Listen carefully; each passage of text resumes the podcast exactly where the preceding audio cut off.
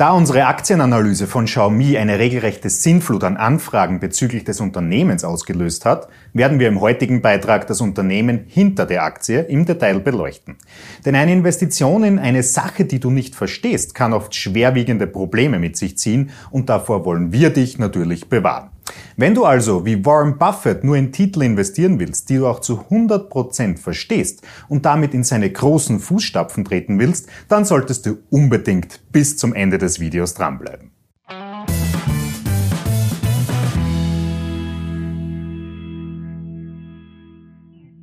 Hallo zusammen, ich bin Florian Orthaber von Finment und unsere Passion ist es, angehenden und bereits erfolgreichen Investoren wichtige Tools und Strategien zur Verfügung zu stellen, damit sie in allen Marktphasen profitabel und risikogeschützt agieren können. Der regelrechte Hype um den chinesischen Technologiekonzern und Smartphone-Hersteller Xiaomi führte dazu, dass viele Privatinvestoren die Erfolgswelle dieses Papiers an der Börse mitreiten wollen, ohne dabei überhaupt zu wissen, was das Unternehmen hinter dieser Aktie ist und woraus die Wertschöpfungskette entsteht. Das kann bei Wiederholungstätern oft zu immensen Verlusten führen, ohne dass diese wissen, wieso es zu diesen Verlusten kam. Daher solltest du vor jedem Investment das Unternehmen hinter der Aktie zu 100 Prozent verstehen. Um nun auch dir die aufwendige Recherche ersparen zu können, haben wir in diesem Beitrag die wichtigsten unternehmerischen Triebkräfte und das Geschäftsmodell von Xiaomi zusammengefasst. Wie aus der Aktienanalyse von Xiaomi hervorging, beziehen die Chinesen 60 Prozent ihrer Umsätze aus dem Smartphones-Bereich. Darum werden wir auch gleich mit diesem unternehmerischen Anteil durchstarten. Untersuchungen von dem Institute of Development Studies haben ergeben, dass der weltweite Absatz von Smartphones seit 2016 abnimmt. Der Höchstwert lag 2016 bei ca. 1,5 Milliarden Stück pro Jahr. Letztes Jahr kamen die Verkäufe lediglich auf 1,4 Milliarden Geräte. Das zeigt, dass der Markt der Smartphones langsam an seine Sättigungsgrenze stößt und auch nicht mehr jedes Jahr ein neues Smartphone angeschafft wird, da sich die technologischen Neuerungen nicht mehr so rasant entwickeln wie in den ersten Jahren der 2010er Jahre. Ganz im Gegenzug dazu hat Counterpoint Research aufgezeigt, dass die Absätze von Xiaomi seit dem Jahr 2016 stark an Fahrt aufnehmen. Denn damals lag der Marktanteil der Chinesen noch bei schlappen 4,1 Prozent. 2019 hat das Unternehmen diesen Wert bereits auf 8,2 Prozent verdoppeln können. Doch woher kommt diese gegenläufige Entwicklung? Dadurch, dass sich Xiaomi in der Low-Budget-Sparte der Smartphones einordnet und auch auf Neukäufe von Jahr zu Jahr abnehmen, lässt sich ein bewussterer Umgang mit der Ressource des Smartphones ableiten. Auch der Fakt, dass Xiaomi 56 Prozent ihrer Absätze in China vorfindet, in Kombination mit den attraktiven Preisen, kann zu exorbitanten Marktausweitungen geführt haben leiten eventuell darum viele Privatinvestoren daraus ab, dass die Xiaomi-Aktie die neue Apple-Aktie der 2020er Jahre werden kann? Das kann gut sein. Wieso dies aber jedoch recht unwahrscheinlich ist, wirst du in den folgenden Minuten erfahren. Denn nur wenn du das Geschäftsmodell des chinesischen Hardwareherstellers verstehst, hast du die Chance, ordnungsgemäße Investitionsansätze davon abzuleiten. Definitiv wirst du dich in den Vorteil begeben, viel mehr über das Unternehmen hinter den Aktien zu wissen als die meisten anderen Marktteilnehmer.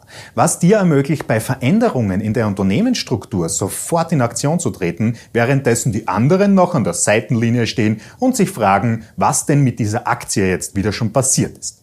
Die meisten Privatinvestoren investieren in Xiaomi, weil sie es in den Medien aufgeschnappt haben und von der Euphorie der Börsenbriefe getrieben werden. Was dazu führt, dass die Investitionsentscheidung aus dem Bauch heraus getroffen wird.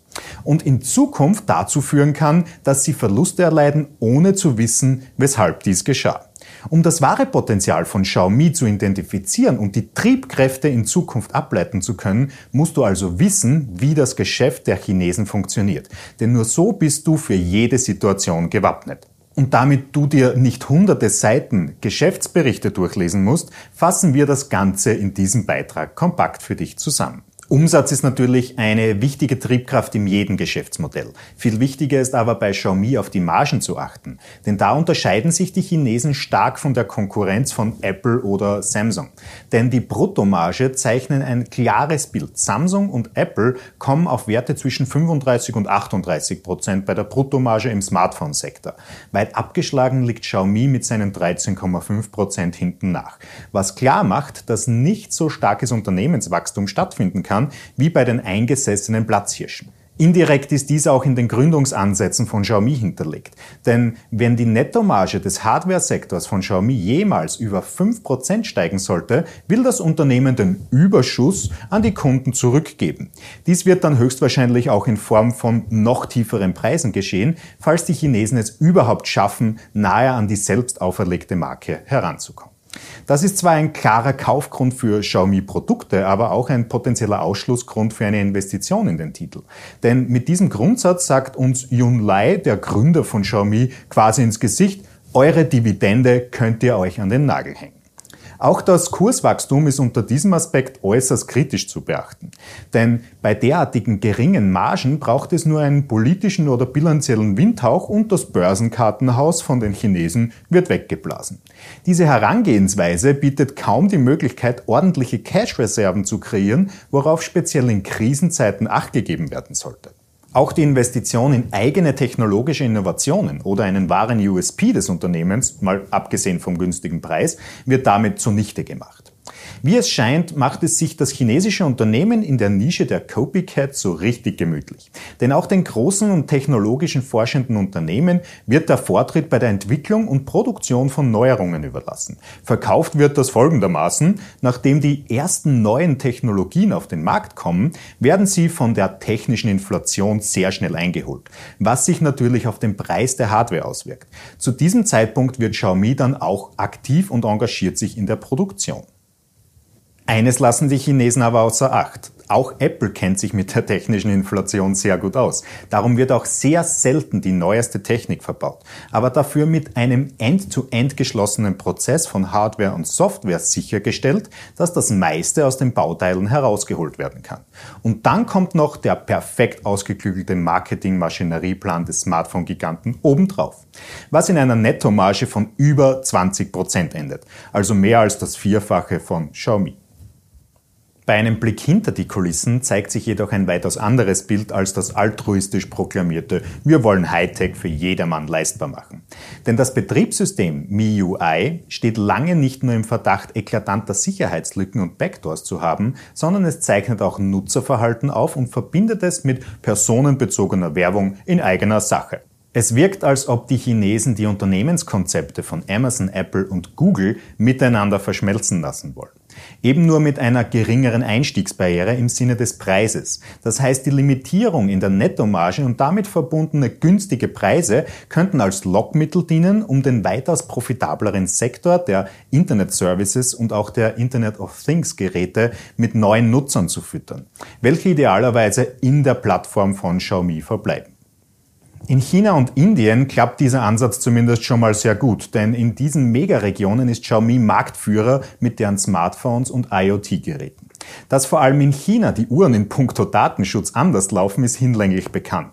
Darum wird es auch Xiaomi nicht sonderlich leicht gemacht, im westlichen Absatzmarkt Fuß zu fassen und Mitte 2020 wurde bereits von einem US-amerikanischen Embargo gegen das Unternehmen aller Huawei ausgegangen. Weiters stößt der westlichen Welt auch sauer auf, dass der Gründer und CEO von Xiaomi auch Abgeordneter des chinesischen Nationalen Volkskongresses ist. Ob er ein direktes Mitglied der Kommunistischen Partei Chinas ist, kann aktuell nur vermutet werden. Dennoch ist es sehr wahrscheinlich, denn einflussreiche Geschäftsleute werden gerne von der Einheitspartei Chinas an die kurze Leine genommen.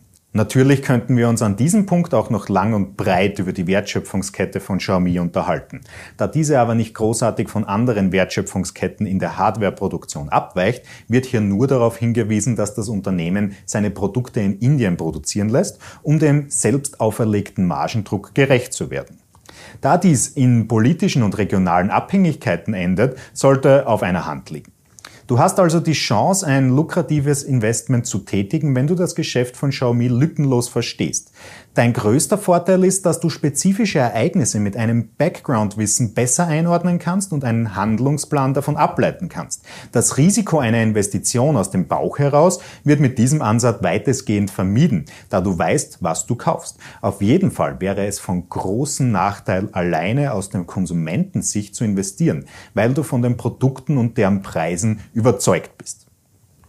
Da du nun das Geschäftsmodell von Xiaomi kennst, bleibt nur noch die Frage, ob sich eine Investition wirklich lohnen kann oder nicht. Für kurz- bis mittelfristige Anlagen hat das Unternehmenskonzept keine allzu großen Einflüsse auf die Kurse der Aktien. Mit dieser Herangehensweise kann man die aktiven Trends, die sich auf der Aktie abzeichnen, recht gut mithandeln. Wenn es jedoch zum Punkt Investment kommt, solltest du dich fragen, ob du in ein Unternehmen langfristig investieren willst, das sich bilanziell selbst kasteit, unter dem Vorwand, günstige Produkte für jedermann rauszuschleudern. Damit eigentlich aber nur seine Nutzerzahlen vergrößern möchte für den weitaus lukrativeren Bereich der Internet Services und digitalen Softwareprodukte.